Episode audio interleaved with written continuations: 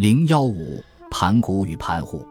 继盘古神话之后，又有六朝宋范晔在《后汉书南蛮传》里记述的盘户神话，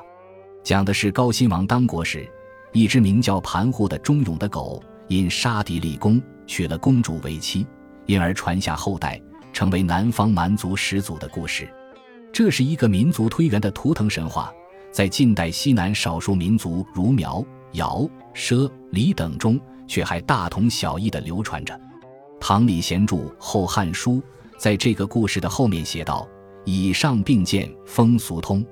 风俗通本名风俗通义，是汉末英少著的一部讨论风俗起源及其迷信禁忌等的书。以义今所见汉魏丛书所收乃是不全的几本，盘户神话不在其中。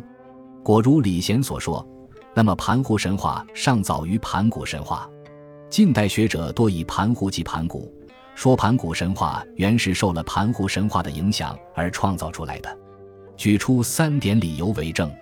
一是盘古与盘户声音相近，由盘户音转而为盘古是很自然的；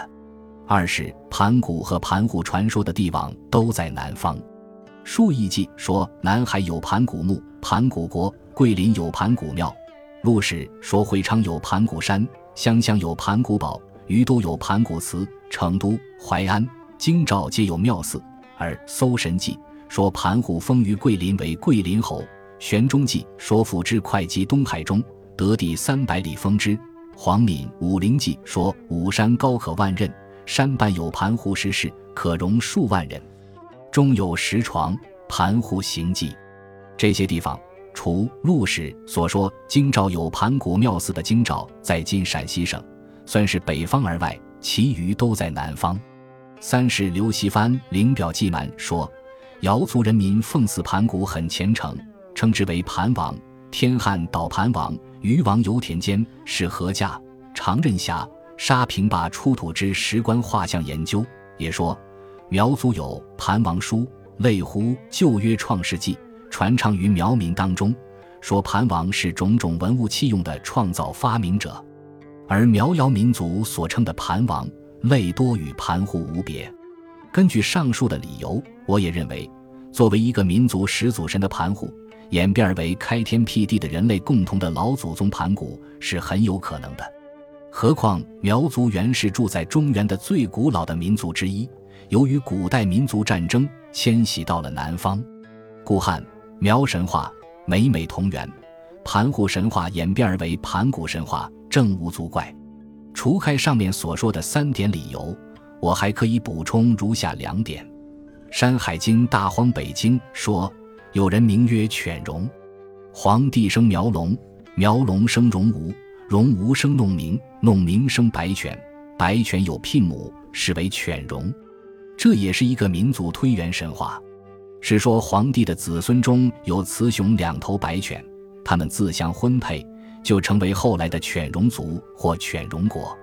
郭璞在《海内北京》其东有犬封国下注释道：“西盘户杀戎王，高辛以美女弃之，不可以训，乃服之会稽东海中，得三百里地封之，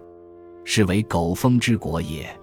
紧接着经文又有犬封国曰犬戎国，状如犬等语。郭璞又举上引《大荒北经》，白犬有聘母一段神话故事视之。郭璞的注释也许不很准确，经文可能也有托误，这些都暂不必去管它了。有一点却是可以肯定的，即盘户神话确当由白犬有牝母神话演变而来。神话的流传是由西北而渐及于东南，神话的内容则是作为白犬后裔的犬戎一变而为盘户所与斗争的敌国。白犬自相婚配，也变作了盘户的美女为妻。白犬神话演变成盘户神话，它显示给我们一个什么意义呢？那意义就在于，白犬的老祖宗原是皇帝，而皇帝又是汉民族的祖宗神，这便是汉民族神话和西南少数民族神话每每同出一源而互相沟通的证据之一。这是我要补充的一个理由。再一个理由是。根据近代西南少数民族传述的盘户神话或传唱的狗皇歌之类，知道盘户又名龙梦或龙妻。当他从金虫变为丈二长的五色花斑的龙犬时，高辛皇帝给他取名叫金龙。又据何连魁奢民的图腾崇拜一文所附图，盘户的头却就是龙头，这说明盘户虽是狗，在神话传说中又处处和龙有关。而盘古的形貌呢，恰好也关系于龙。《广博物志》卷九引五运历年纪说：“盘古之君，龙头蛇身。”《陆氏前记遗注引地理坤鉴说：“盘古龙首人身。”不管人身也好，蛇身也好，盘古的头是龙头，则和盘户相同。这也说明由盘户神话演变为盘古神话是很自然的。又《山海经·海外北经》说：“轩辕之国在女子国北，人面蛇身，尾交手上。”轩辕是皇帝的称号，轩辕国当是皇帝子孙聚居而成国的，其形貌是人面蛇身，推想古传皇帝必当也是这种形貌。古天神多人面蛇身，这正是以龙蛇为图腾的古代华夏民族所传说的神话中的神的形貌。盘户或盘古的形貌还残留着龙头的痕迹，说明有关他们的神话是和崇拜龙蛇的古代华夏民族同出一源的。照此说来，那么从记录时期较早的盘户神话演变而为记录时期稍晚的盘古神话，岂不是大有可能吗？